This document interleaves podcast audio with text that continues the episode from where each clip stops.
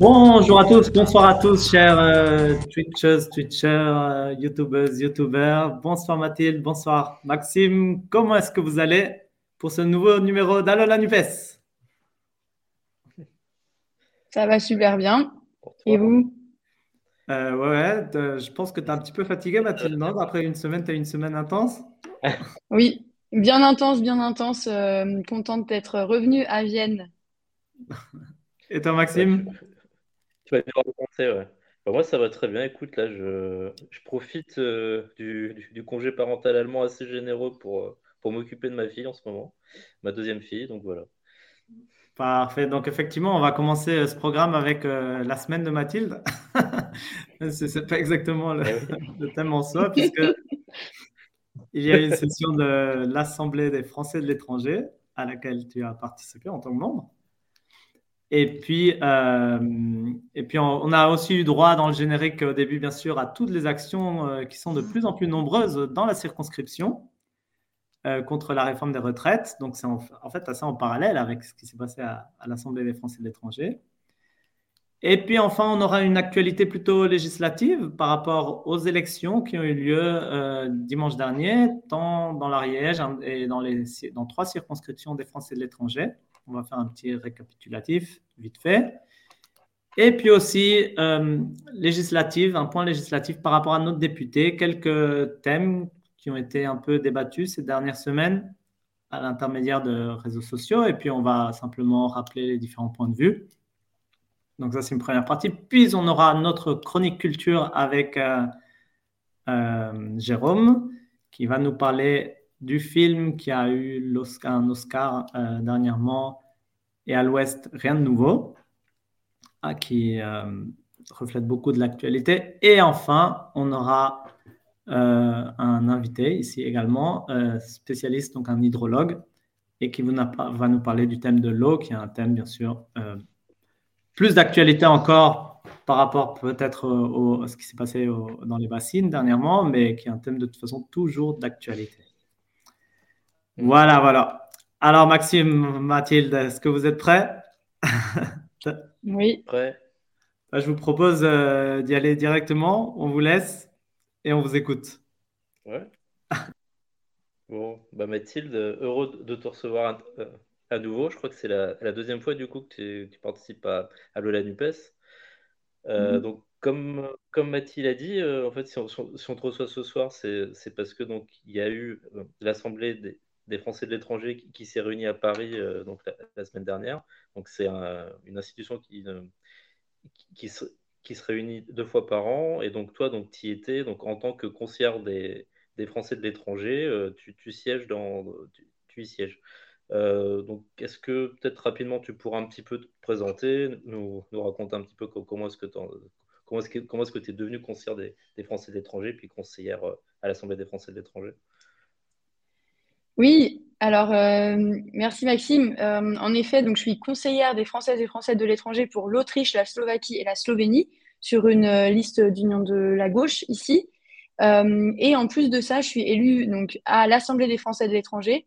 Donc l'Assemblée des Français de l'étranger, c'est une assemblée avec qui réunit 90 élus au sein du collège des conseillers des Français de l'étranger qui sont 442.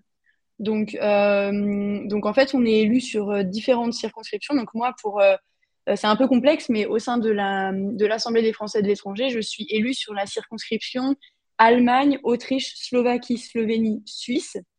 Et il y a une autre circonscription AFE au sein de. Je suis pas la seule élue, hein, on est plusieurs élus de gauche de notre circonscription.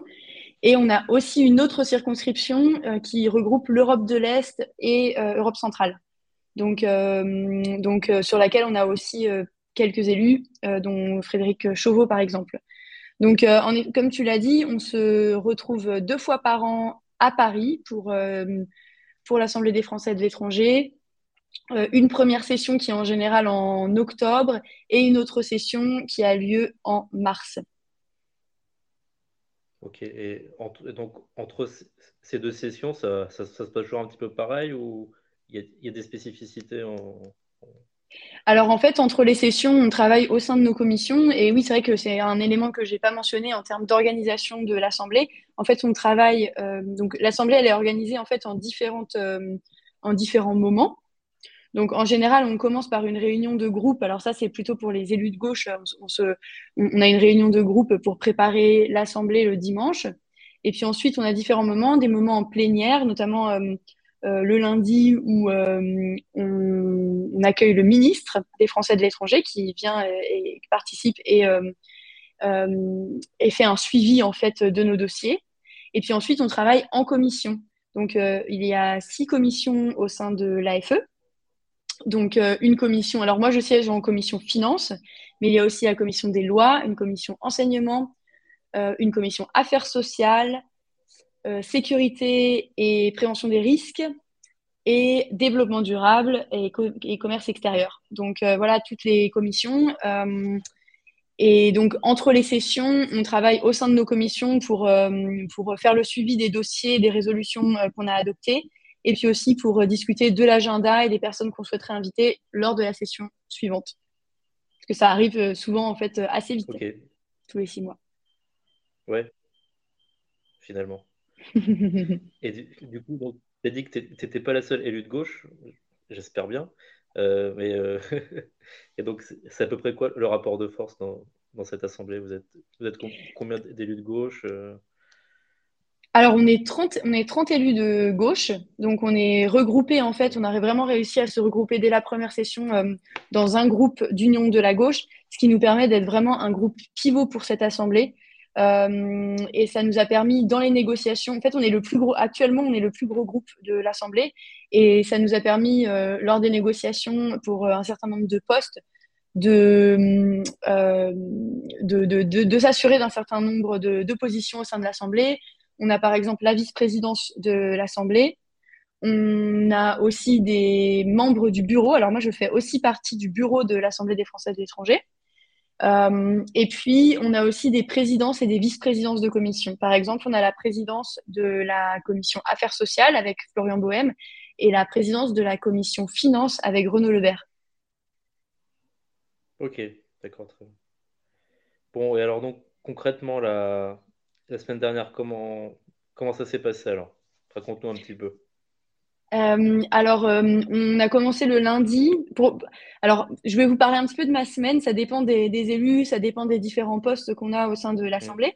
Euh, moi, comme je suis membre du bureau, j'ai aussi un certain nombre de, tâches reliées à cette fonction au sein du bureau de l'Assemblée. Mais donc, par exemple, moi, j'ai commencé la semaine par un groupe de travail au Sénat sur la représentation des Français de l'étranger et sur notre, notre mandat à nous d'élus. Donc, euh, donc euh, là, l'objectif, c'était de faire remonter les problématiques que l'on rencontre. Euh, ensuite, on a organisé avec le groupe de gauche une conférence de presse, une table ronde avec différents syndicats. L'objectif, c'était bien sûr, dans le contexte social actuel, de bien inscrire cette session euh, dans les combats de la gauche euh, et dans la mobilisation de la gauche pour la réforme contre la réforme des retraites. Donc, euh, donc c'était très important pour nous d'organiser cette conférence de presse avec les syndicats et pour aussi porter un certain nombre de messages qui sont importants pour, pour nous et sur lesquels on s'est mobilisé ces derniers mois pour la, sur la réforme des retraites globalement et sur les problématiques que rencontrent les Françaises et Français de l'étranger qui peuvent être particulièrement touchés par certains aspects de la réforme et plus, plus généralement du calcul de la retraite euh, en France. Mm. Donc, donc, voilà, donc ça c'était un premier, c'était euh, c'était les premiers éléments. on a organisé cette conférence de presse et puis ensuite, oui, vas-y. Oui, désolé juste par rapport aux syndicats. Du coup, tu, tu, tu, les as sentis réceptifs à, à nos problématiques ou oui, bien sûr. Alors, euh, on, travaille, euh, on, travaille de manière générale avec les syndicats. Euh, d'ailleurs, on auditionne les syndicats dans un certain nombre de, commissions aussi de l'Assemblée. mais en fait, la plupart des constats sont partagés, que ce soit sur les réformes hachées des Françaises et Français de l'étranger, sur le calcul de la retraite sur les 25 meilleures années, ce qui pose quand même problème puisque ça amène à ce qu'un certain nombre de personnes aient des, des toutes petites années de salaire qui soient comptabilisées lorsqu'on calcule leur retraite française. Ça, c'est des problématiques qu'on partage. Mais c'est important de se retrouver et, de, et puis de pouvoir échanger ensemble et puis aussi de rendre visibles en fait nos combats, de profiter d'être à Paris et de pouvoir aussi avoir accès aux médias pour aussi en parler et d'utiliser cette session et ce moment un peu euh, euh, politique euh, pour, pour rendre visibles nos problématiques. tu veux que je continue un peu sur le reste de la semaine? Oui, vas-y. alors, le, le, reste du lundi, on avait le ministre qui venait, et donc bien sûr, toujours en lien avec la mobilisation pour la réforme des retraites. on a vu une, une photo en début d'émission où on a, voilà, celle-ci, où on levait nos pancartes, c'était important pour nous euh, de marquer notre opposition à la réforme des retraites euh, en présence du ministre qu'on voit sur le grand écran euh, tout au fond de cette photo. donc le groupe de gauche s'est levé et puis a montré un certain nombre de positionnements, enfin un, un certain nombre de, de messages qu'on porte euh, voilà, euh, pour défendre, voilà, pour défendre les retraites de, de nos concitoyens et concitoyennes. Et puis, et puis aussi, lors de, lors de, cette, de cette venue du ministre, on a, on a aussi évoqué un certain nombre d'autres sujets qui sont importants pour nous euh, à l'étranger. Euh, on a parlé, alors spécifiquement sur les retraites, le, ministre Olivier, du Travail, Olivier Dussopt, a, a, annoncé un groupe de travail sur les Français de l'étranger et sur les retraites des Français de l'étranger. Donc, euh, nous, c'était important de mentionner qu'on voulait être associé à ce groupe de travail.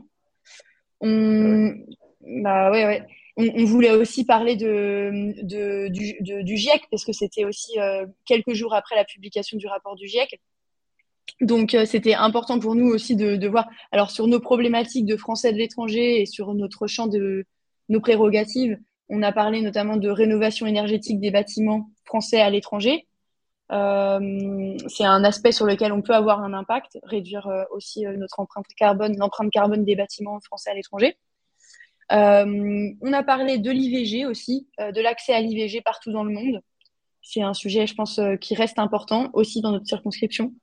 Et puis, un, sujet qui nous tenait à cœur d'évoquer, c'est celui du harcèlement moral dans les ambassades et les consulats c'est un gros sujet dans certains, dans certains postes diplomatiques et donc c'est important aussi de le mentionner euh, et de voir ce que le ministère entreprend en la matière.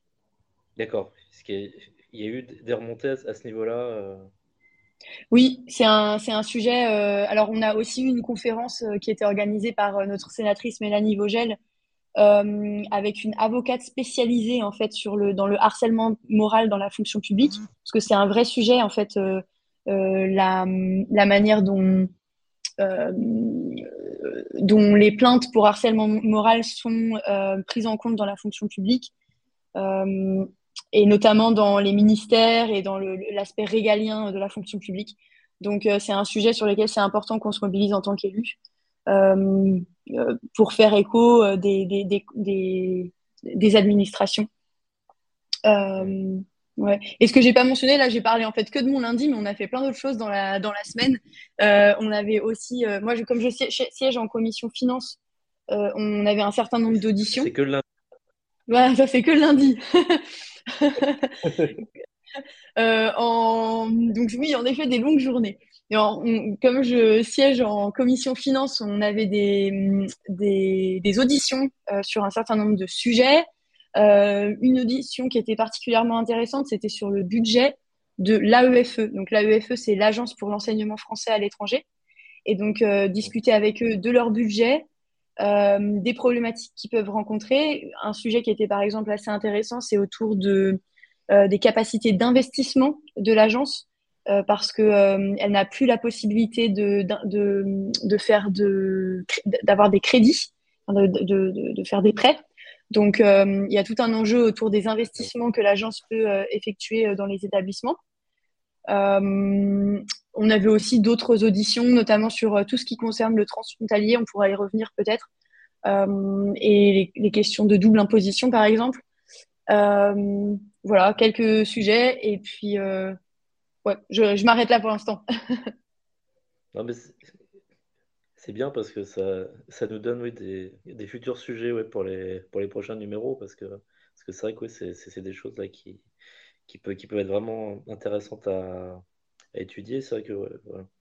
Euh, mais, et du coup, sur, donc là, donc là c'était c'est pas mal de sujets qui sont, qui sont je pense, assez global à toutes les, toutes les circonscriptions des Français de l'étranger. Est-ce que tu as l'occasion des fois aussi, enfin, toi ou, ou d'autres élus de la, de la circonscription, d'aborder des sujets plus, plus propres euh, donc à, nos, à notre circonscription, donc la, à la septième euh, Oui, alors il y a un certain nombre de sujets qu'on a évoqués. Il y a notamment les aides sociales. Et ça, c'est alors en Allemagne, en Autriche, c'est pas forcément quelque chose qui nous concerne parce que euh, on a des systèmes de santé, enfin des systèmes de santé et des systèmes sociaux euh, qui sont euh, qui nous prennent bien en charge en tant qu'étrangers. Mais il y a un certain nombre de pays en Europe de l'Est où les systèmes sociaux ne, ne, ne, permettent pas encore la bonne prise en charge d'un certain nombre de prestations sociales d'aide sociale. Et donc, par exemple, on a des pays euh, comme euh, la Slovénie où les aides sociales sont bloquées, bloquées environ depuis l'adhésion à l'Union européenne. Euh, donc, donc, par exemple, les aides sociales données par le consulat sont autour de 300 euros, un peu plus de 300 euros, tandis que le minimum pour vivre en Slovénie est à plus de 600 euros. Et donc, en fait, on se retrouve dans des situations avec des, des personnes qui vivent dans des situations euh, compliquées, vraiment, euh, et qui n'ont pas accès à des aides sociales, qui ne peuvent pas accéder aux aides sociales en Slovénie, euh, et pour lesquelles les aides sociales données par la France sont trop réduites. Donc c'était un point important sur lequel c'était, enfin, il fallait qu'on mette l'accent lors de cette session. C'est un problème européen, mais c'est un problème plus global, notamment avec l'inflation. Ça touche, ça touche beaucoup, beaucoup de postes partout dans le monde. Euh, donc voilà, c'est un, un, sujet sur lequel on s'est mobilisé lors de la venue du ministre qui est revenu le vendredi. Mais d'autres sujets aussi intéressants pour notre circonscription, c'est notamment euh, France Consulaire. Alors c'est le, service France Consulaire. Euh, J'ai visité euh, le, les services mercredi. Donc en fait, c'est un centre d'appel qui a été mis en place par le ministère et qui a pour vocation de prendre en charge en fait les appels. C'est-à-dire que quand on appelle euh, le consulat, en fait, on va être transféré sur cette plateforme et sur ce centre d'appel. Et, euh, et ce, centre d'appel va répondre à la plupart de nos problématiques. Et seulement si c'est des choses très spécifiques, ce sera euh, retransmis au consulat. Donc c'était intéressant. Donc c'est un service qui était en expérimentation et là qui va être mis en place partout dans le monde.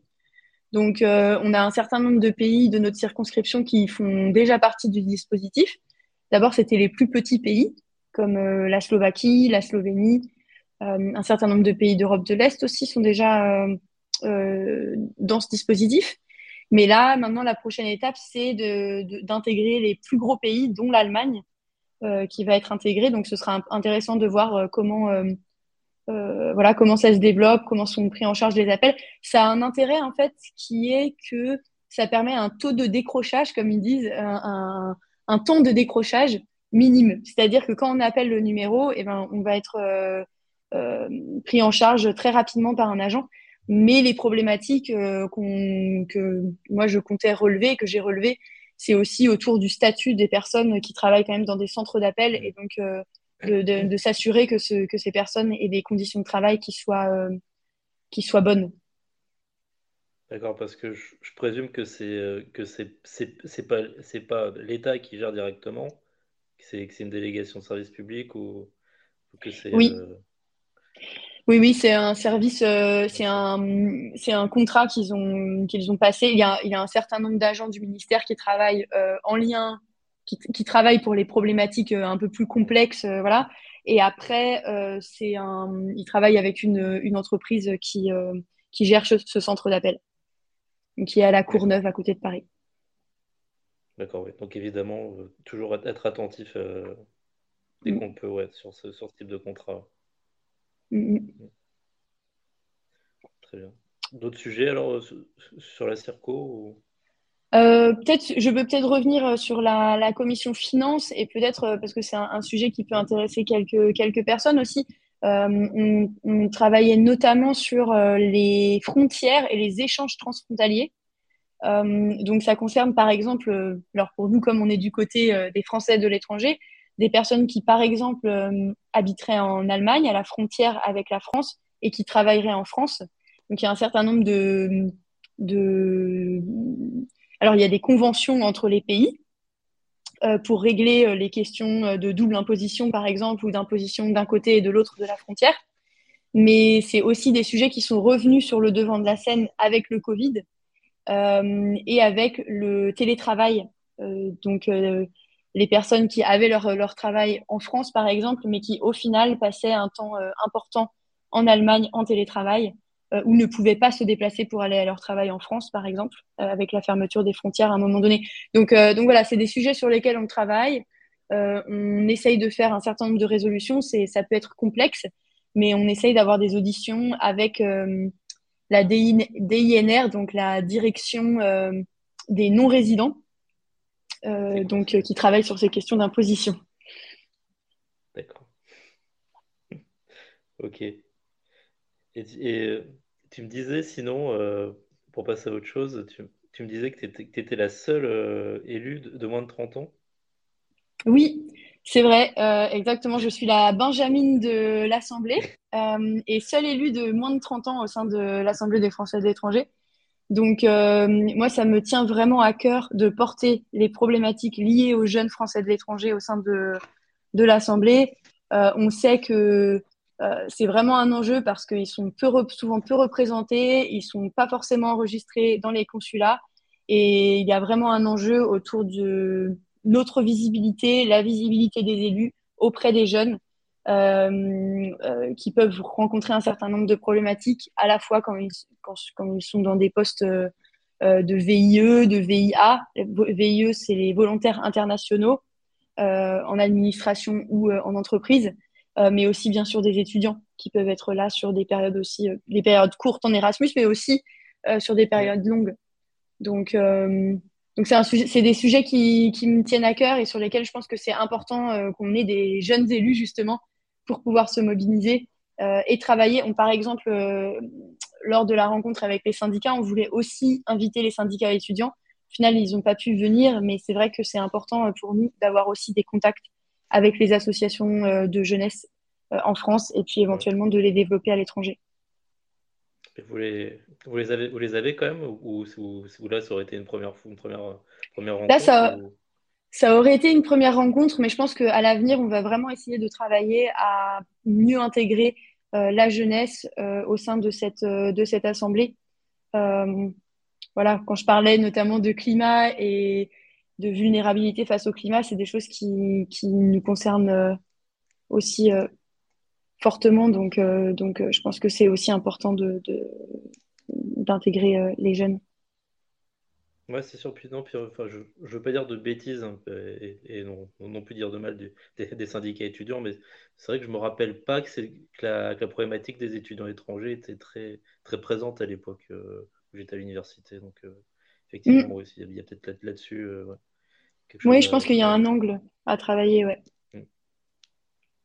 Mm. Et, sinon, ouais. Vas-y, vas-y. Tu dire quelque chose? Non, vas-y.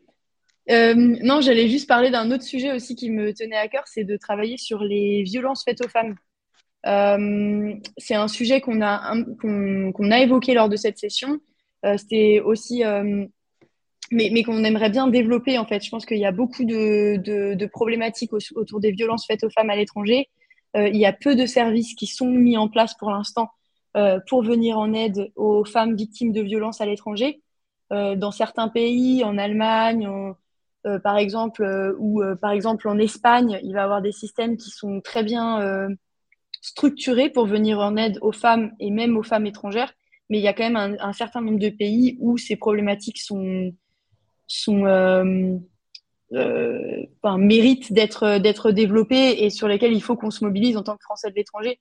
Et il n'y a pas besoin d'aller chercher à l'autre bout du monde. Déjà, si on prend rien que certains pays d'Europe de l'Est, certains n'ont pas encore euh, ratifié la Convention d'Istanbul sur les violences faites aux femmes.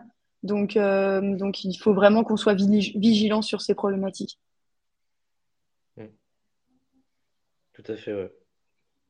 Tout à fait. C'est vrai que, que, il faut, il faut pas qu'on oublie effectivement que dans, dans, notre circonscription, il n'y a pas que l'Allemagne qui prend, peut-être beaucoup. Et, c'est vrai que, c'est, que, ce serait aussi euh, un plutôt sujet intéressant de, s'intéresser à, ce qui se passe un petit peu dans, les autres pays euh, à ce niveau-là. Euh, je, voulais aussi rapidement te, demander peut-être peut-être sur euh, donc là on a abordé un petit peu les questions de fond donc qu'il y a eu sur sur sur toute cette semaine. et donc toi donc le mandat en tant que tel donc comment comment ça se passe? Est-ce que c'est parce que je crois que vous êtes vous êtes pas pas trop enfin pas rémunéré ou un petit peu mais par exemple, je, voilà, je, je pense que c'est assez chronophage, peut-être un peu mal. Enfin voilà, c'est ce que déjà. Mm. Et eh ben, en fait, donc le mandat de le, ouais, le mandat de conseiller à l'Assemblée des Français de l'étranger, c'est, euh, ce n'est pas rémunéré. On est indemnisé euh, euh, pour notre voyage. mais donc, clairement, pour des personnes qui travaillent, qui travaillent pas pour l'administration française et peuvent avoir des aménagements de, d'emploi du temps, on prend sur nos vacances. Donc, euh, c'est important pour nous de savoir que le travail qu'on effectue a une utilité. Euh, et c'est vrai que c'est un mandat qui est difficile à, exercer à la fois parce que euh, le secrétariat général qui est en soutien à notre mandat a peu de moyens. Donc, c'est un, un, secrétariat général donc, de l'administration au sein du ministère des Affaires étrangères. Et en fait, il a peu de moyens, il y a peu de, moyens humains et donc beaucoup de travail repose sur les épaules des élus. Euh, donc, euh, c'était aussi d'ailleurs un de nos messages forts lors de cette session, de dire qu'on avait besoin de plus de moyens humains au sein du secrétariat général pour pouvoir bien exercer nos fonctions. Euh, mais aussi, par exemple, les conseillers des Français de l'étranger ne sont pas inscrits au registre national des élus. Donc, c'est aussi en termes de reconnaissance pour nos mandats quelque chose sur lequel on, aimerait des avancées. Euh, et puis, un dernier point, c'est aussi que le, ministère euh, a jugé qu'un certain nombre de sujets euh, qu'on souhaitait traiter ne relevaient pas de nos fonctions. On a parlé un peu de harcèlement moral, mais c'était notamment l'un des sujets que l'une des commissions voulait traiter, je crois en affaires sociales, et sur lesquels on nous a refusé une audition. Donc, donc, donc voilà, c'est important pour nous aussi de continuer à nous mobiliser et à faire valoir notre mandat euh, et nos prérogatives euh, au sein de ce, enfin, pour, ce mandat.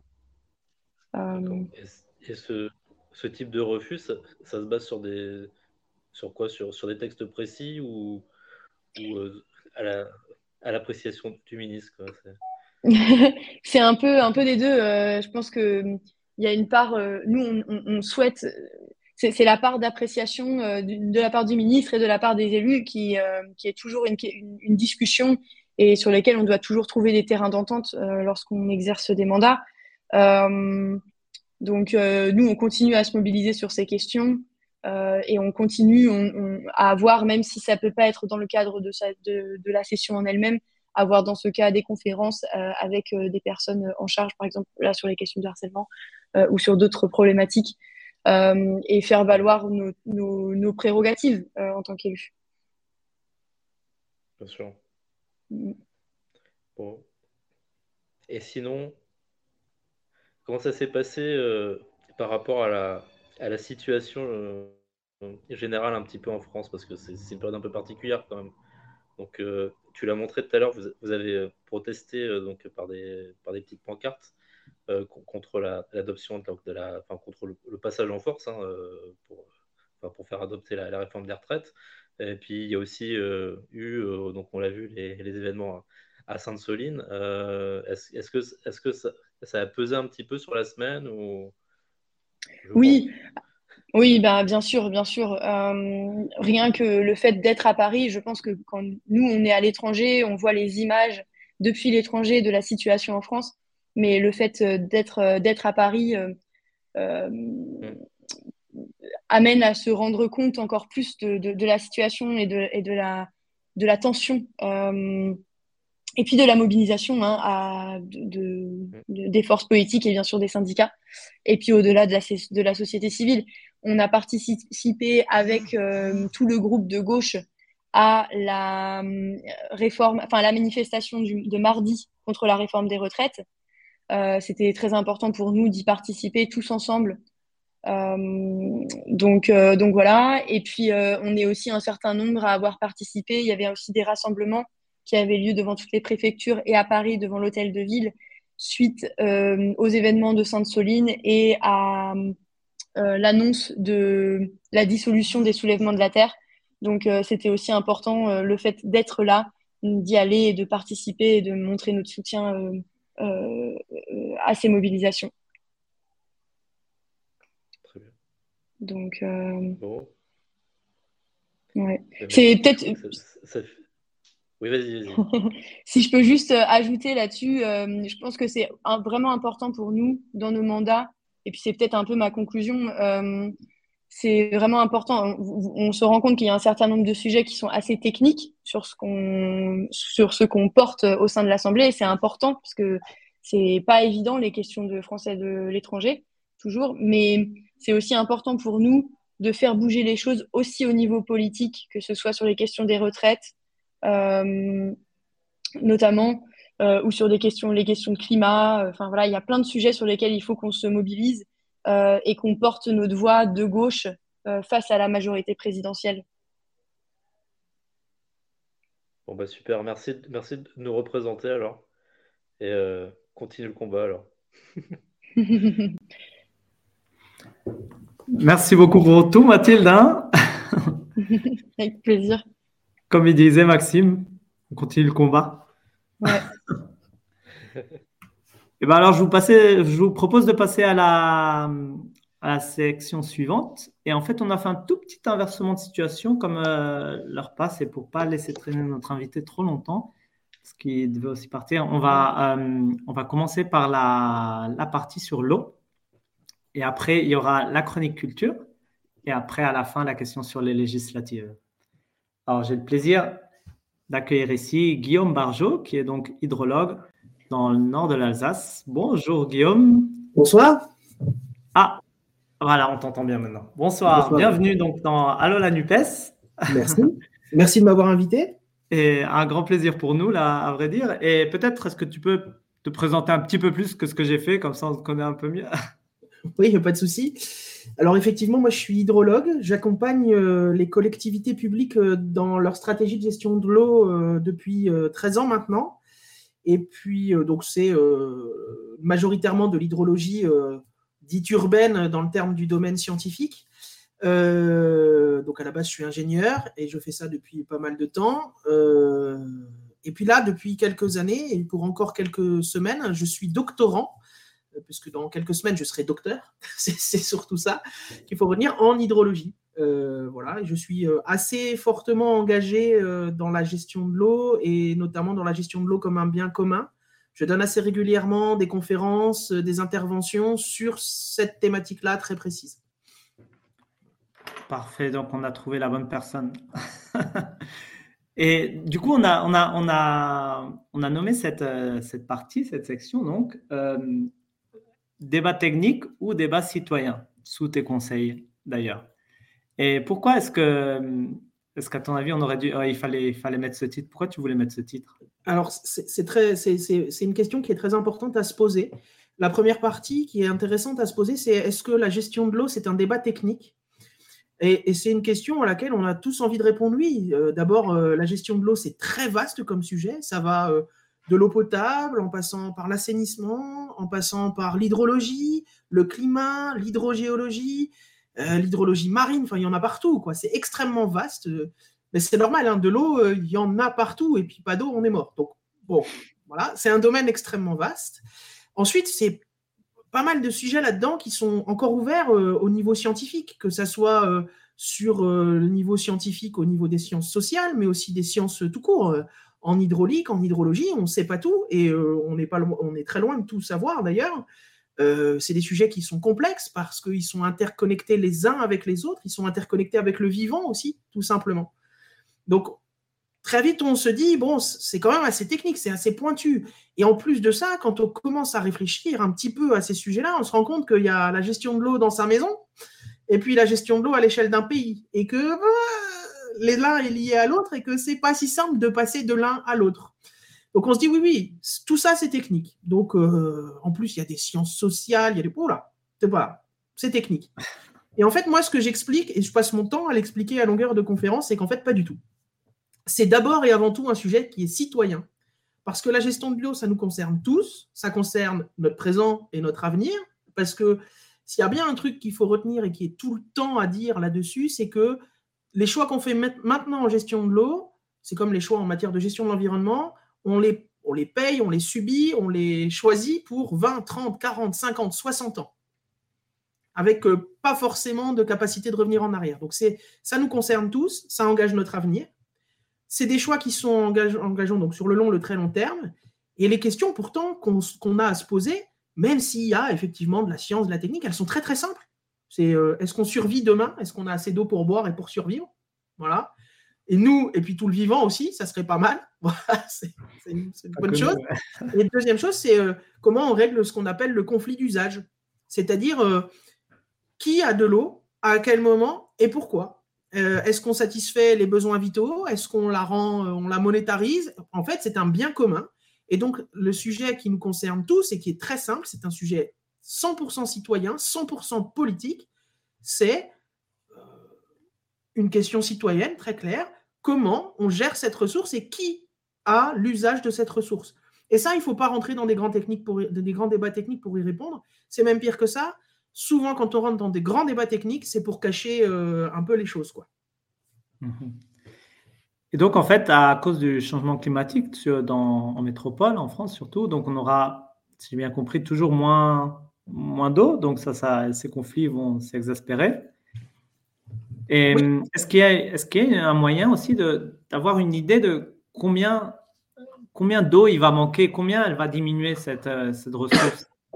Non, c'est très compliqué c'est vraiment très compliqué d'avoir une idée de combien cette ressource va diminuer. On est capable, à l'échelle mondiale, d'estimer combien on va perdre, enfin perdre, combien d'eau douce en moins on va, euh, on va, on va avoir. Euh, mais c'est au niveau mondial. Et en fait, c'est cette problématique très technique, très scientifique de la descente d'échelle, de passer d'un modèle mondial du climat à des modèles plus locaux, plus régionaux. Alors, quand on dit régionaux, ici, on parle de la France. Hein. On ne parle pas euh, des régions euh, mm. ou d'un pays. quoi. Hein. C'est ça, les modèles régionaux climatiques. Et puis, quand bien même on arrive à le faire, entre guillemets, pour certaines variables climatiques, comme la température, eh bien, en ce qui concerne la gestion de l'eau, c'est beaucoup plus compliqué. Par exemple, en France, on sait qu'il va pleuvoir un peu plus, mais pas au même moment et que euh, notamment hein, ce qu'on appelle le, régime des pluies va se déplacer, c'est-à-dire qu'il va pleuvoir euh, un peu plus sur des orages très violents en été, c'est la palissade, mais beaucoup moins en hiver par exemple. Mais en quantité totale, ça fera plus quand même qu'en quantité annuelle. Alors on a ce genre d'indication. Maintenant qui dit un peu plus de quantité, on se dit bah du coup on va pas manquer d'eau. Bah non, elle n'arrive pas au même moment et en fait ce qu'on ne sait pas faire, c'est tous les modèles liés à euh, euh, comment dire, euh, la sécheresse, ben, on ne sait pas prédire au niveau, même au niveau régional, les, probabilités de sécheresse des sols, de tout ça. Il y a différents types de sécheresse, différents types de manque d'eau.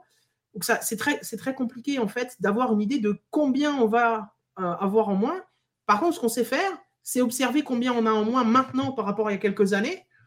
Et c'est pas très réjouissant, quoi. Voilà. Ah, mais du coup, maintenant, on a quand même globalement moins d'eau qu'il y a quelques années.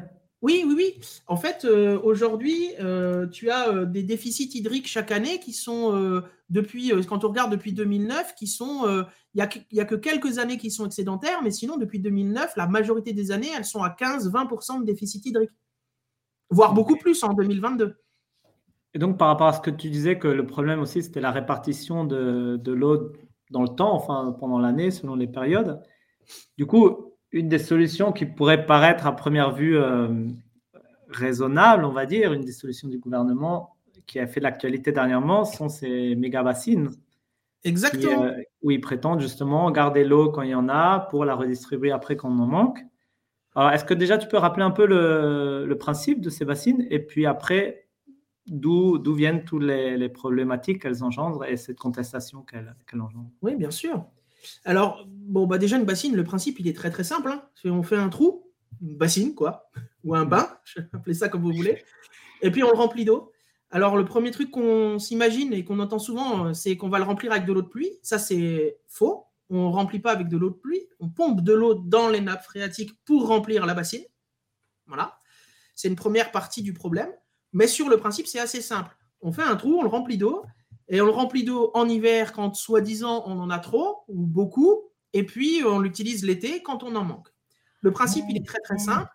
Il, y en a toujours eu des bassines euh, avant. Enfin, avant il y a une catégorie, une famille de bassines assez connue qu'on appelle les barrages. Voilà. On ne va pas creuser le trou, mais on, a, bouché un canyon et puis on a rempli d'eau. Donc, j'en reparlerai plus tard, mais par exemple, le barrage Hoover aux États-Unis, qui est un des plus grands euh, de la planète, qu'il a fallu des années pour remplir et qu'aujourd'hui on n'arrive toujours plus à remplir, qui euh, alimente en fait, euh, donc le, barrage Hoover, hein, il barre le Colorado. Mm-hmm. Et puis, il alimente un canal qui traverse le désert, qui alimente Las Vegas, mais surtout qui alimente les maraîchers et, euh, de Californie. Parce que la Californie, c'est euh, le principal zone maraîchère des États-Unis. C'est le grenier à légumes de, la, des, États-Unis. Donc c'est c'est une méga bassine. Hein. C'est un des plus gros barrages de la planète. C'est pas c'est pas rien le barrage Hoover. On notera tout de suite que le Colorado, dans bien des cas, et souvent depuis bien longtemps maintenant, de, quasiment systématiquement chaque année, il va plus jusqu'à la mer.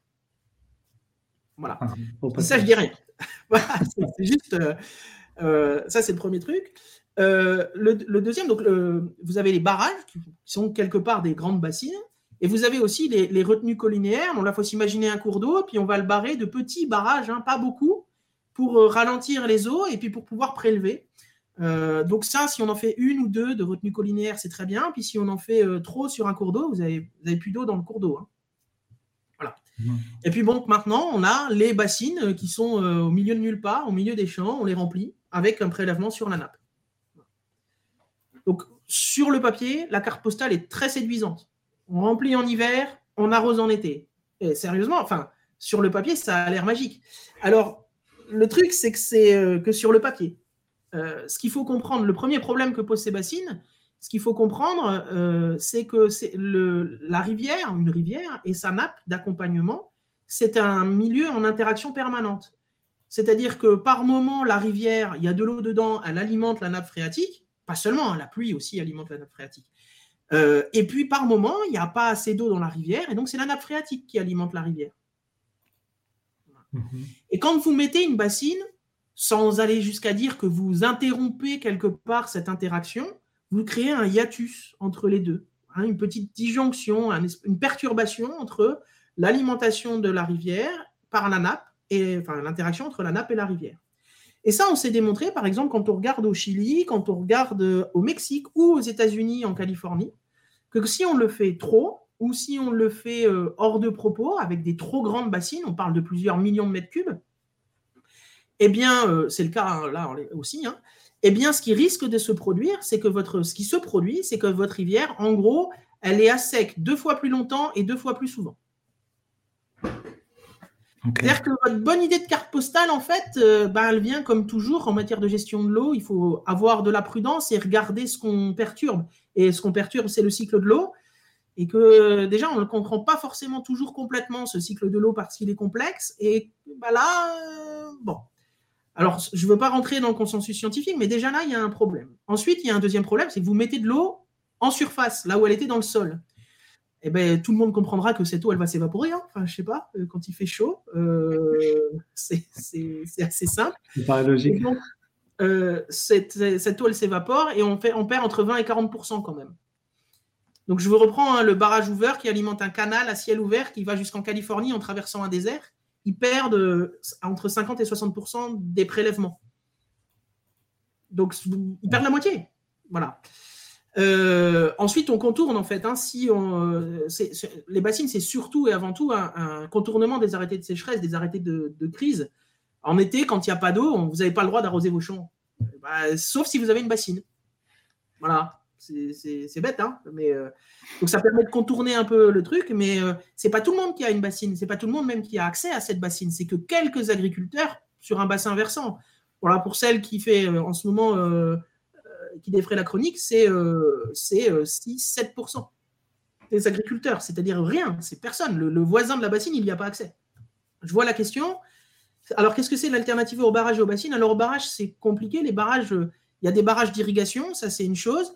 Mais en France, on a surtout des barrages pour l'hydroélectricité. Donc, voilà, euh, il y a aussi, hein, les barrages servent aussi pour le canal de Provence, pour l'irrigation. Mais bon, là, on est sur des trucs qui sont déjà existants. Je n'ai pas connaissance de projets de barrage, voilà, de la taille des barrages qu'on a dans les Alpes, par exemple, pour, pour, pour alimenter de l'eau. Maintenant, l'alternative aux bassines, en fait, c'est un changement de modèle agricole. Il faut faire de l'agroforesterie. Voilà. C'est-à-dire que euh, les bassines, euh, il y a euh, pas mal de. Voilà, c'est un accaparement de la ressource.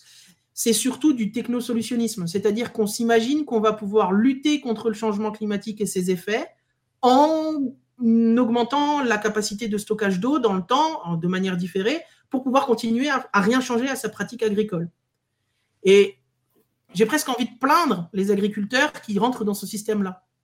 Parce que quand on rentre dans ce système-là, on se coince. On se coince soi-même en tant qu'agriculteur et on coince toute la population autour aussi, ce qui est beaucoup plus grave, pendant des années dans un modèle qui est mortifère, un modèle de productiviste de l'agriculture qui ne fonctionne pas, pour produire du maïs pour nourrir du bétail à l'étranger. En plus, il est exporté dans la majorité des cas, pas pour nourrir les gens. Il hein. faut, bien comprendre ça. C'est-à-dire pour du pognon à court terme. Sauf que les conséquences, on va les payer à long terme. Et donc, l'alternative à ce genre de bêtises, c'est bien de ne pas donner dans ce, genre de technosolutionnisme, mais c'est d'aller se dire non, stop, on arrête les frais. En fait, le vrai problème, là, ce n'est pas la technique, c'est le modèle agricole, c'est un choix de modèle agricole. Il faut changer de modèle agricole. Point.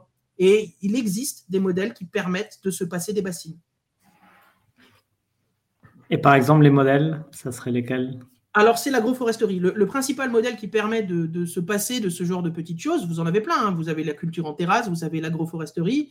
Il y, en a plein des modèles qui permettent de faire. Moi, je regarde beaucoup ce qui se passe du côté de l'agroforesterie. Donc, l'agroforesterie, c'est assez simple. On revient sur des parcelles plus petites. Entre chaque parcelle, on met des arbres. Voilà. Et on fait, euh, et des haies.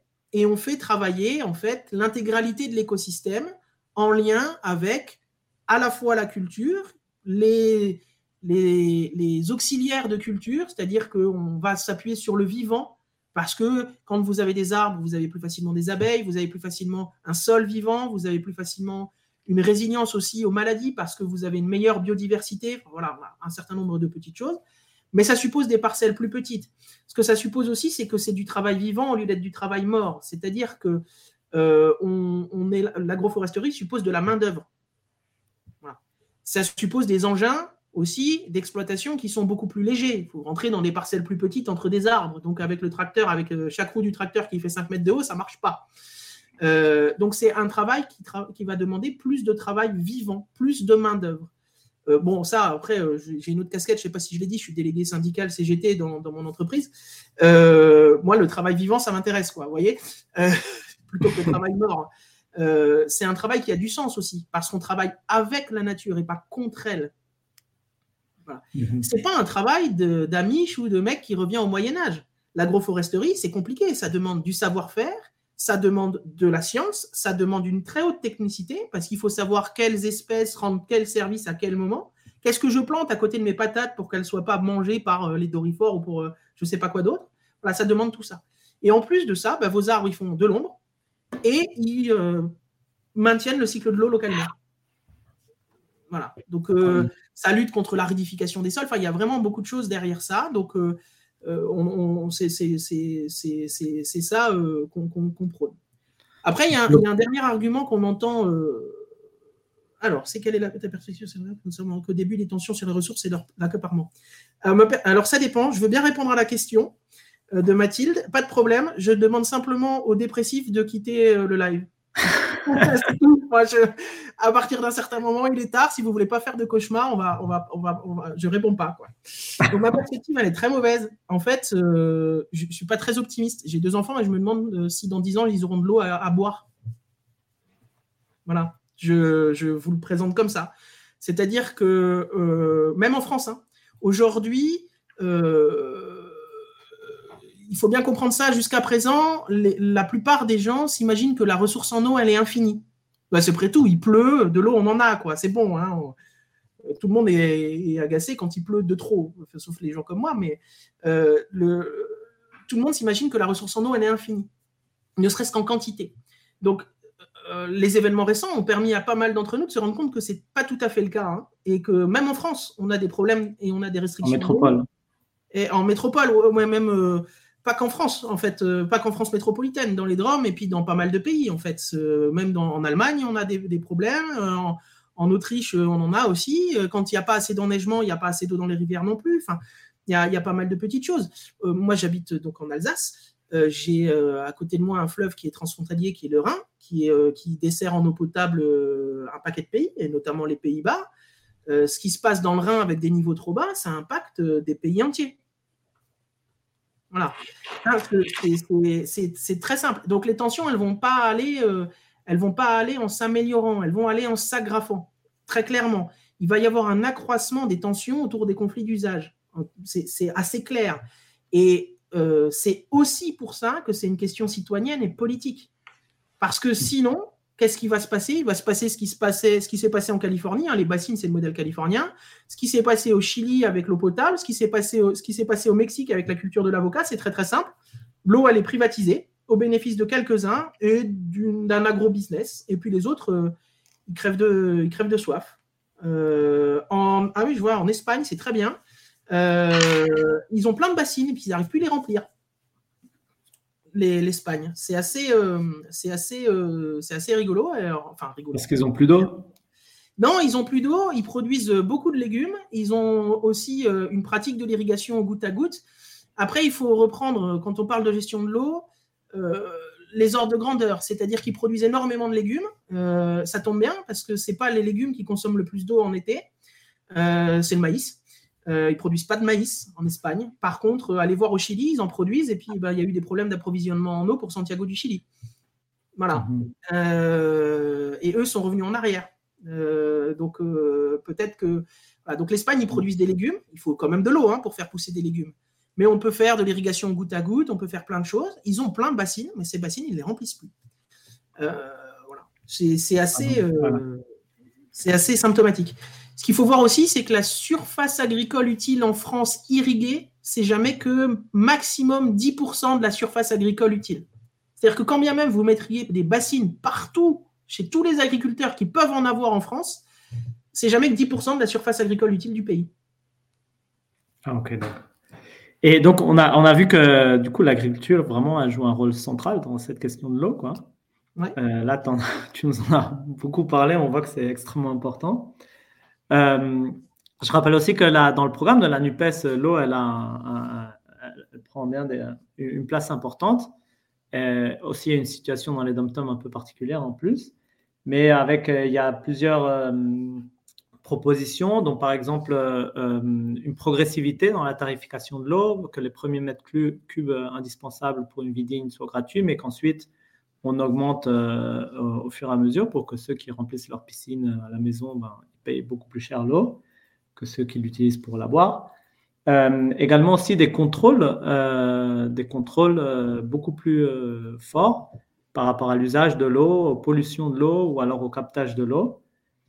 Et est-ce que on a l'impression que la, tâche elle est énorme là-dedans. Est-ce que à part donc l'agriculture dont tu as déjà, as déjà bien parlé, on voit que c'est un domaine vraiment où on pourrait vraiment beaucoup y travailler. Est-ce que tu vois d'autres d'autres domaines ou d'autres mesures qui vraiment, avec lesquelles on pourrait commencer, qui pourraient vraiment euh, être euh, à la fois efficaces et justes Et par où commencer?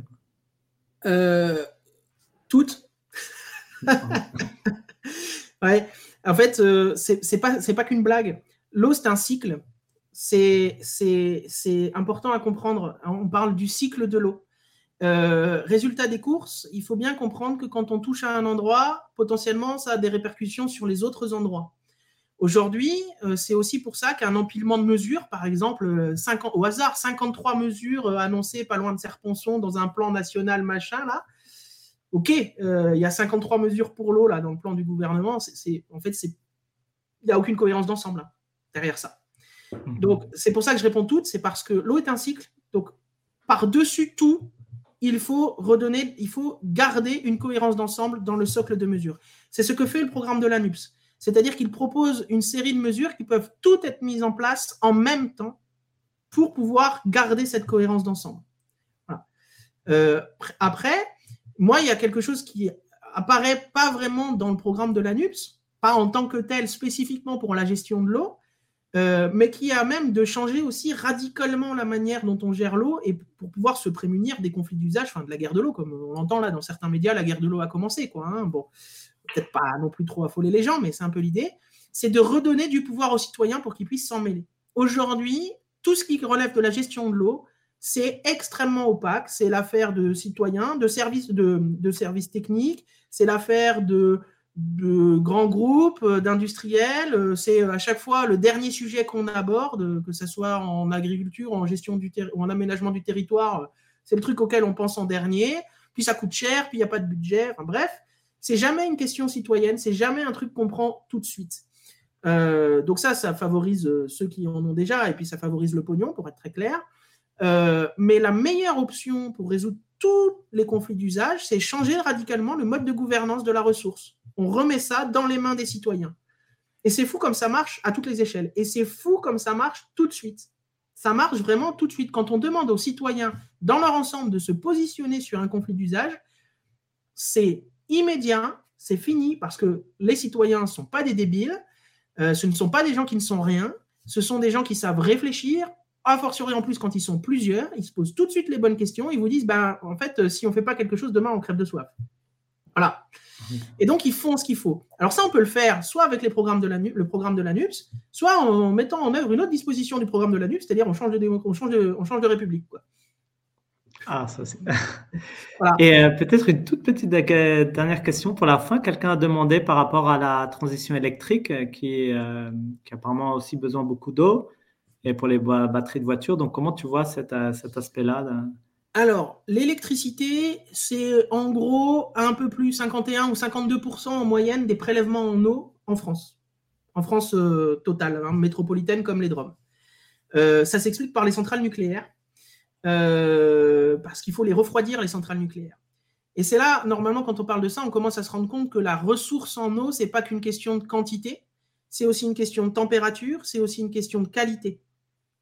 Si votre eau dans les rivières elle est trop chaude, vous ne refroidissez pas les centrales nucléaires, elles tombent à l'arrêt. Avant même de fabriquer les batteries de voitures, il faut se poser la question quand même. Donc, euh, pour la transition électrique, euh, la transition énergétique, eh bien, les besoins en eau, ils vont être euh, majoritaires. Si elle se fait par le nucléaire, ils vont être majoritairement absorbés par le nucléaire, ces besoins en eau. Voilà. On consomme de l'eau quand on refroidit une, une centrale nucléaire. Donc, c'est préoccupant. Maintenant, les centrales nucléaires d'aujourd'hui, elles tournent. Euh, elles sont régulièrement à l'arrêt du fait de problématiques de température des cours d'eau, parce qu'on ne peut pas trop réchauffer euh, les cours d'eau non plus, hein, surtout en été.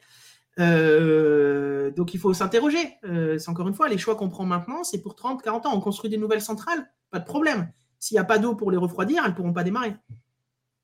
Mhm. Eh bien, Guillaume, merci beaucoup. C'est déjà beaucoup, beaucoup d'informations. À mon avis, on devra en, reparler euh, de nouveau parce que pour continuer, remettre encore tout ça au clair et, puis approfondir tout ça parce que j'imagine qu'il y a beaucoup, beaucoup de choses à dire. Mais merci pour ce premier éclairage, pour cette première apparition à Allo la NUPES. Et puis, euh, tu es presque un, citoyen de notre circonscription pour quelques kilomètres. Alors, à, très bientôt en tout cas et merci beaucoup d'être passé par ici. Merci à vous. Au revoir. À la prochaine. Au revoir. Ah ben, ben, dis donc, ça pose, euh, ça pose beaucoup d'interrogations quand même, mais c'est vrai que ça fait un peu peur avant d'aller se coucher, euh, cette question-là. Salut Maxime. Je, je m'attendais plutôt à recevoir Jérôme maintenant. Je ne sais pas si, comme notre technicien, voilà. Ok. Ça va, Jérôme Alors, vous n'êtes pas en train de flipper euh, avant de vous coucher ce soir? Non, non, c'était moi l'un des gros lourds qui posait plein de questions. Ah, ok. Oh, tu vas aussi nous parler d'un thème euh, non plus pas très, très. Euh, on parlait de guerre de l'eau, là, on va parler de guerre tout court. c'est ça, c'est super. Alors, je te laisse, je te laisse nous, nous, présenter ce film qui a fait beaucoup de bruit et qui bon, est extrêmement d'actualité aujourd'hui. Oui, euh, je suis pas cinéaste. Je regarde, très, très, peu la télé. Mais en fait, les films de guerre, c'est des choses qui m'intéressent euh, parce qu'en fait, ça nous permet de voir ce qu'on n'est pas capable d'imaginer, je trouve, quand on, quand on lit un livre. Et euh, ce film-là, comme tu l'as dit, a reçu un très très bon écho. Il a reçu 4 Oscars. C'est un film qui est sur la plateforme Netflix. C'est un film allemand. Euh, même s'il a été euh, financé euh, en grande partie par, les entreprises américaines. Et je trouve qu'il y a intéressant, c'est qu'on est très très loin du, cinéma, enfin des films qu'on avait dans les années 50, 60, 70, 80, où en fait les scénarios étaient souvent validés par la CIA, hein, c'est quelque chose qu'il faut savoir, et où on avait des films très très héroïques, où, c'était un peu, on était on était très très éloigné en fait de la réalité de ce qu'était la guerre. Euh, il y a eu un changement, je dirais, dans les années 2000, où on a vraiment commencé à avoir des films un peu plus réalistes. Et celui-là l'est énormément. Donc, c'est un film qui est tiré d'un livre, qui porte le même titre, hein, donc À l'Ouest, rien de nouveau, qui a été écrit entre les deux guerres par euh, Erich Maria Remarque.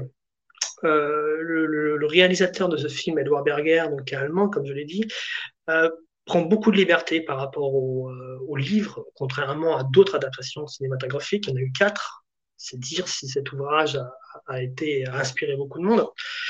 Euh, il commence pas comme le livre en 1914, le film il commence en 1917.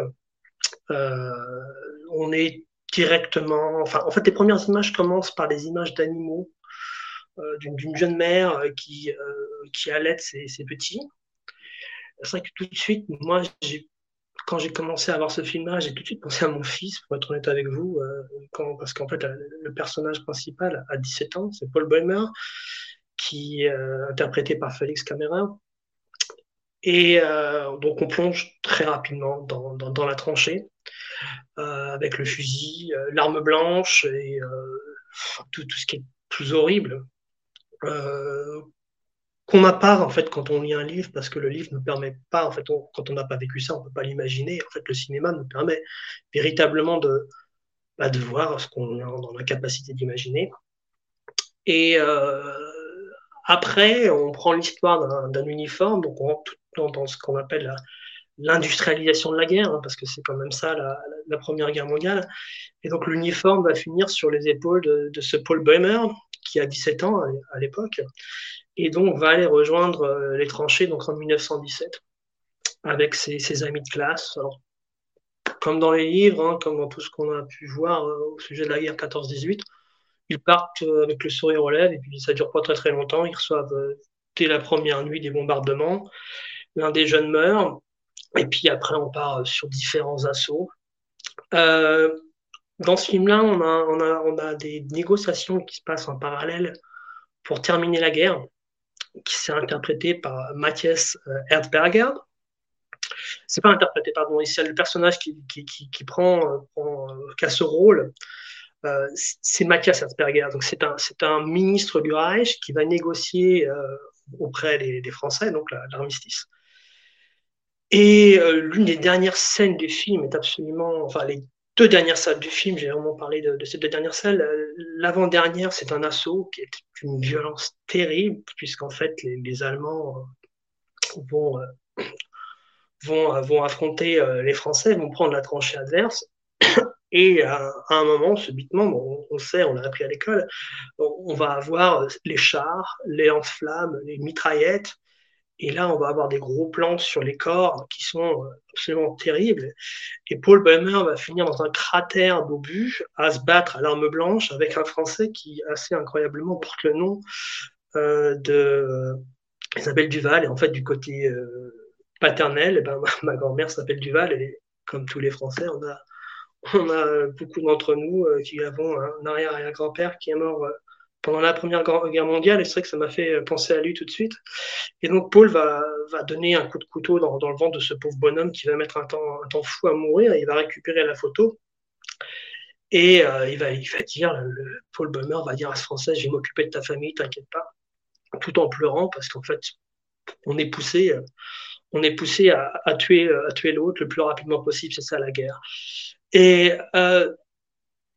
la scène d'après, c'est donc la scène finale où donc, je suis désolé de l'annoncer, mais le pauvre Palmer meurt dans les quelques instants, dans les derniers instants de la guerre, poussé par les, euh, généraux allemands qui ne veulent surtout pas euh, signer l'armistice et qui pensent trouver euh, héroïque de mourir, de mourir pour une dernière plaine de, prise. c'est très très triste comme film et comme je dis, on est très très loin des héros américains.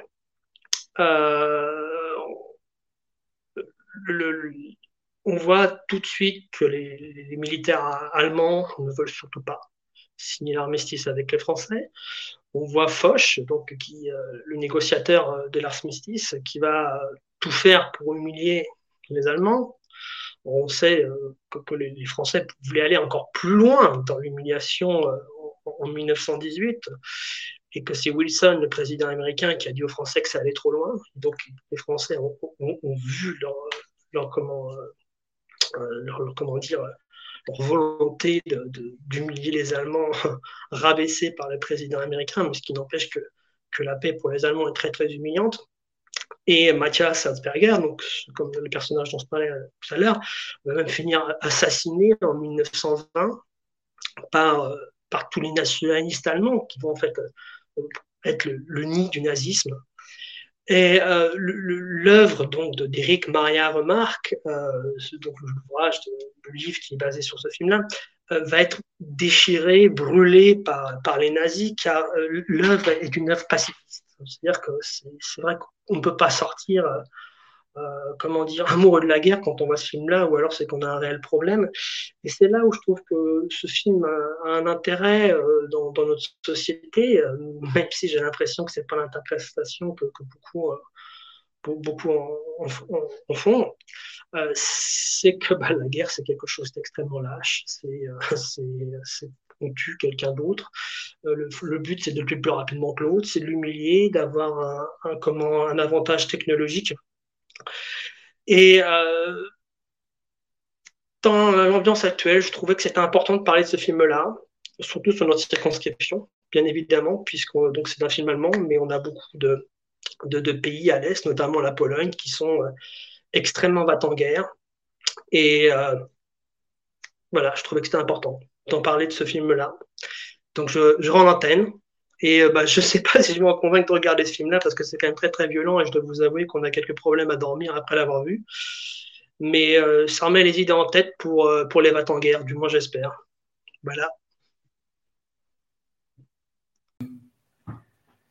Ben, merci beaucoup Jérôme, je t'avoue, moi j'ai pas vu le film encore, j'ai vu la bande-annonce et bon, déjà rien que la bande-annonce elle est assez... c'est très, très, très violent.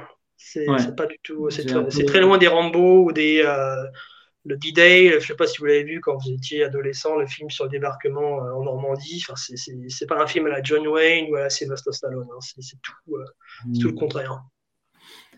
J'ai ouais, un peu peur même de voir ce film d'ailleurs. bah comme, comme je l'explique, en fait, hein, quand, quand, on lit des livres, moi j'ai lu beaucoup de livres sur la guerre, j'ai lu Les Croix de Bois, euh, j'ai lu Les Bienveillantes, j'ai lu des, livres sur Dien Bien Phu aussi. Euh, et c'est vrai que bon, on, est limité parce qu'en fait, on peut pas, on peut pas s'imaginer vraiment la guerre quand on l'a pas vécu. Quoi. Et donc en fait, mm. le cinéma nous permet vraiment de comprendre ce que c'est. En fait, bon, moi, j'aime pas la guerre, hein, mais c'est, j'aime pas ça. Euh, et en fait, quand on voit ça, on la déteste encore plus. Et on, comme je l'expliquais, on aimerait bien que les gens le comprennent et poussent un peu plus à, à la paix, c'est clair. Surtout, surtout à l'heure actuelle. C'est clair. Ben, merci beaucoup. Alors, on va, on va continuer notre, finalement, avec euh, un thème plus léger, la politique. C'est par rapport à notre manque d'eau et puis les guerres, et puis finalement qui sont reliées. Finalement, les élections, ça paraît quelque chose de. Même si c'est quand même lié. Et on va, on va passer à la, on va faire un petit récapitulatif de ce week-end avec des, élections partielles, des législatives partielles qui ont eu lieu. il y en a eu trois dans les circonscriptions des Français de l'étranger, et puis il y en a eu une dans, la, euh, dans, une, dans une circonscription de, de l'Ariège en métropole. Et cette fois-ci, c'était le deuxième tour en Ariège. Malheureusement, la candidate euh, LFI NUPES euh, a perdu au deuxième tour contre une candidate du Parti socialiste, dissidente, donc qui n'était pas NUPES, qui n'était pas appuyée officiellement par le Parti socialiste. elle a eu 60% contre 40%. Alors que premier tour, c'était euh, Bénédicte euh, Taurine, donc euh, la candidate LFI NUPES, qui est arrivée en tête avec 31% contre 26% pour Martine Froger, qui était la candidate du Parti socialiste. Donc là-dessus, la seule chose un peu malheureuse à dire, on dirait que bah, c'est cette dissidente socialiste qui, soi-disant, serait, se prétendrait peut-être de gauche, finalement, elle incarne elle lidère euh, le front anti-NUPES, anti-LFI, et elle regroupe euh, finalement derrière elle euh, tous les macronistes, les républicains et même au Rassemblement national qui veulent, qui veulent pas de cette soi-disant extrême gauche. Et, donc c'est un peu triste de voir que voilà, les gens soi-disant de, de, gauche ben, finalement s'appuient sur, sur la droite et l'extrême droite pour pour lutter contre la gauche. Voilà, ça c'était pour la métropole. Enfin, euh, de, l'autre côté, c'est un peu un contexte un peu différent pour les circonscriptions de l'étranger. Donc, il y avait la deuxième circonscription des Français de l'étranger, c'est l'Amérique latine. Puis il y avait la huitième des Français de l'étranger, c'était la, euh, la huitième, donc c'est le bassin méditerranéen, voilà, avec Israël, la Grèce, l'Italie, d'autres pays par là. Puis la neuvième était avec euh, l'Afrique du Nord et l'Afrique, euh, partie de l'Afrique de l'Ouest. ces trois circonscriptions ont été des circonscriptions déjà l'année dernière qui ont voté très peu, avec une participation très très basse, en dessous des 15%. Et cette fois-ci, ben, ça s'est confirmé. Ils ont voté un peu moins encore qu'il y a, qu'il y a, qu'il y a un an. Donc il y a eu dans la deuxième 12% de participation, dans la huitième 11,5% de participation et dans la neuvième 10% de participation, ce qui est quand même assez normal pour une législative partielle qui tout le temps mobilise beaucoup moins. Et ce qu'on peut voir au fond, c'est que ça a aussi un peu confirmé simplement les résultats de la dernière fois. Donc il y avait à chaque fois euh, un parti différent qui avait gagné. Donc la dernière fois en Amérique latine, c'était la République en marche, qui avait sorti un député. Dans la neuvième, c'était Karim Benchek, qui était sorti député, donc euh, député LFI, euh, pardon, pas LFI, NUPES Génération. Et dans la neuvième circonscription, huitième circonscription, pardon, c'était le sulfureux euh, député Habib, qui était qui est de droite, lui, et qui est vraiment une terreur, on va dire ça comme ça. Tous ces, euh, mouvements sortants ont, gagné, disons, le premier tour. Et donc, dans la deuxième circonscription, la candidate macroniste a eu 39%, un peu plus qu'en 2017, euh, qu'en 2022, pardon. La Karim Benchek a eu 43%, alors qu'il avait eu 40% il y a un an. Et enfin, euh, Habib a eu 38% contre 29% il y a euh, un an. Et enfin, l'opposition, donc en Amérique latine, ça sera de nouveau Christian Rodriguez, qui lui est le candidat LFI NUPES, et qui devra donc s'affronter à, à Mme Carrois pour le deuxième tour. Et puis dans, la neuvième circonscription, l'adversaire, c'est aussi une, candidate euh, Renaissance, Caroline Traverse. Et puis dans la huitième, enfin, ça sera euh, Abisor de Liem qui est aussi macroniste. Voilà. Donc voilà les, résultats vite faits de la journée d'hier. Et puis, euh, bon, on aura le temps de les, les. Et puis le deuxième tour est dans deux semaines. Donc la campagne continue. Donc ça, c'était le premier point par rapport à, aux élections euh, législatives. Il y avait un deuxième point législatif, c'était par rapport à notre député petit. Parce qu'on a eu quelques altercations, on va dire, à travers nos personnes, disons, dans, de la NUPES dans les réseaux sociaux et ses militants à. Sur, je, vais peut-être prendre quatre thèmes ici. ah non, comme c'est pas tout à fait ça encore. C'est pas tout à fait ce visuel. Voilà, on va commencer par celui-là. Il y a quatre thèmes en fait. Il y a un, c'est le, repas à 1 euro pour les étudiants dans les restos U. Ensuite, une mission parlementaire qu'il a réalisée avec une députée euh, RN. Enfin, euh, les, un article de Mediapart qui a révélé que lui, comme d'autres députés, il a des, actions dans des grandes entreprises, dont Total en particulier. Et puis enfin, les retraites. Alors, sur le premier point, donc le, repas à 1 euro, voilà. Euh, quand ça a été critiqué euh, par, par, Asma sur Facebook, il a répondu Ah, mais de toute façon, les étudiants boursiers ont déjà euh, le repas à 1 euro. Sauf que, on voit ici dans le visuel, visuel de Cal News, que 70%, 78% des étudiants qui ont bénéficié de l'aide alimentaire n'avaient pas de bourse d'études. Voilà. Alors, ça veut bien dire que ce n'est pas parce qu'on n'a pas de bourse qu'on n'a pas forcément besoin d'un euh, repas à un euro. Il y a beaucoup de gens, déjà que pour des questions administratives, euh, n'obtiennent pas les bourses.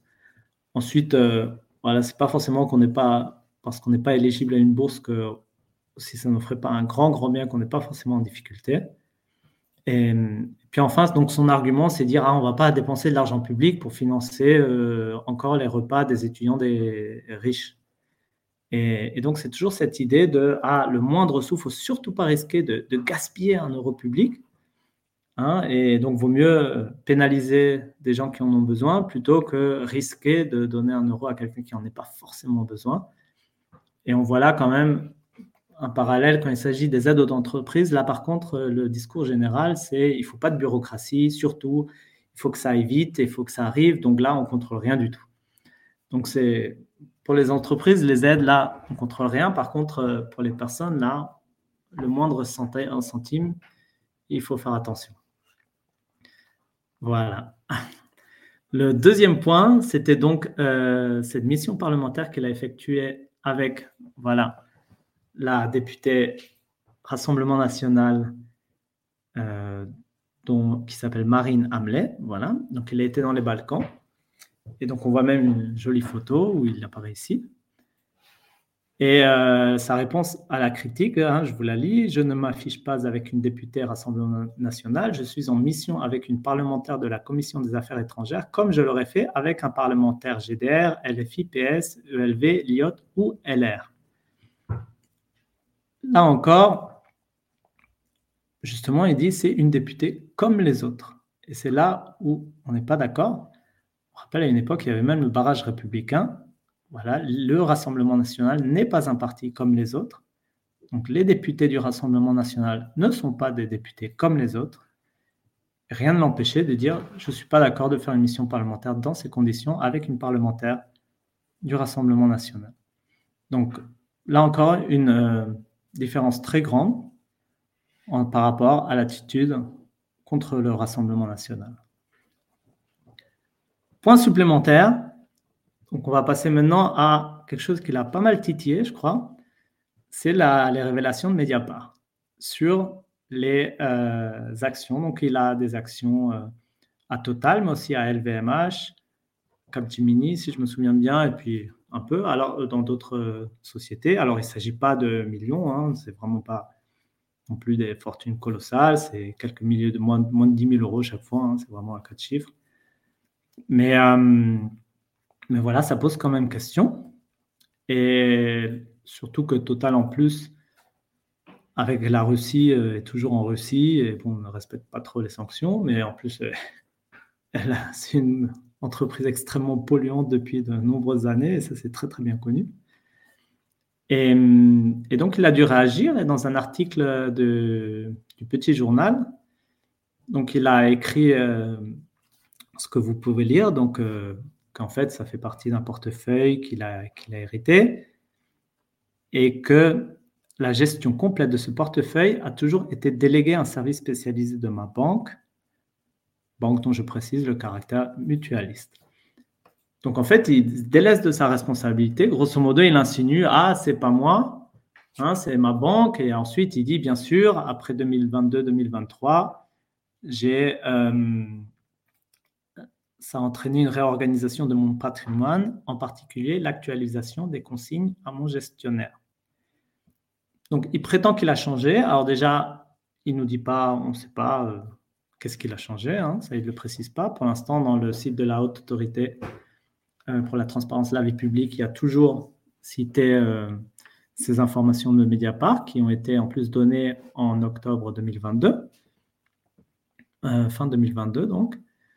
Euh, mais en plus, ça pose aussi la question, non? Euh, Pourquoi est-ce qu'il avait des actions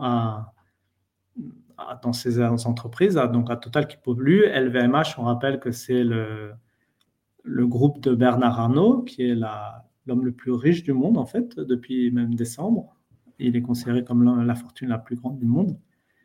Alors, est-ce que c'est simplement un investissement financier? Donc, du coup, son intérêt, c'est que c'est les actions qui devraient monter.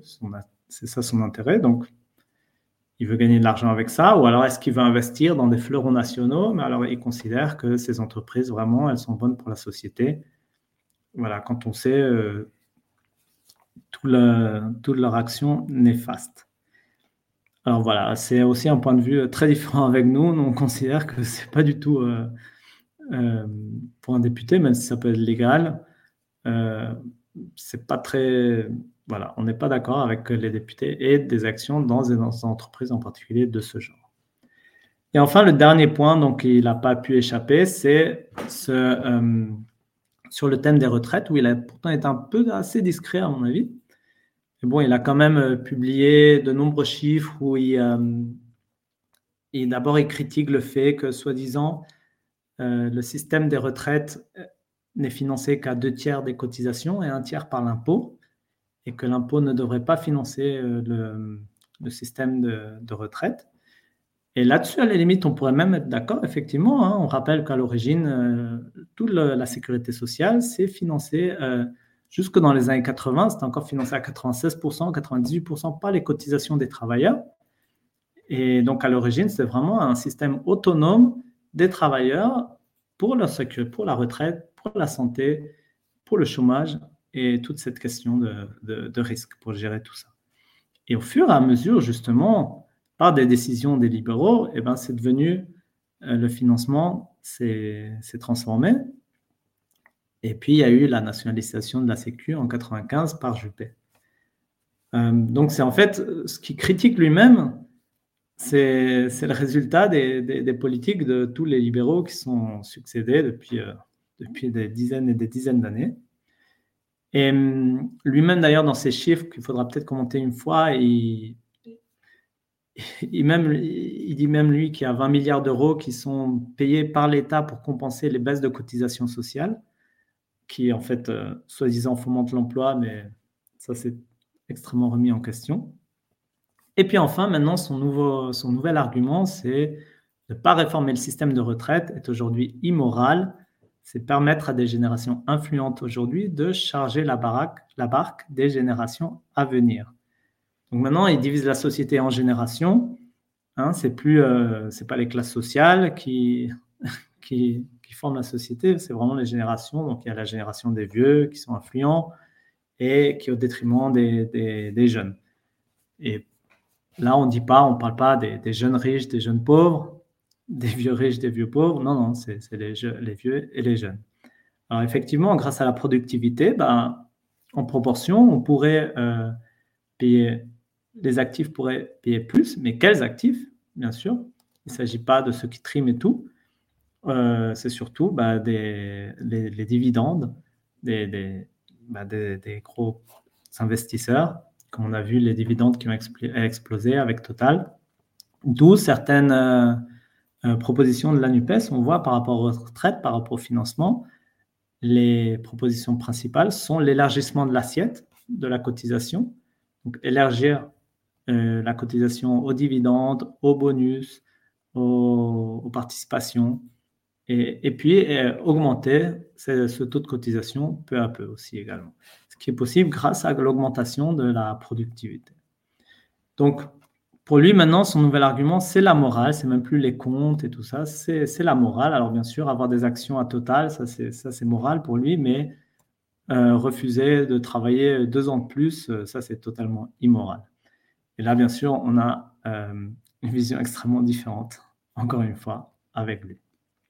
Donc, une petite conclusion sur ces quatre thèmes. Je vais juste rajouter que sur trois des quatre, à part les retraites, en fait, sur le, repas à un euro, sur sa mission parlementaire avec la députée du Rassemblement national et sur les, euh,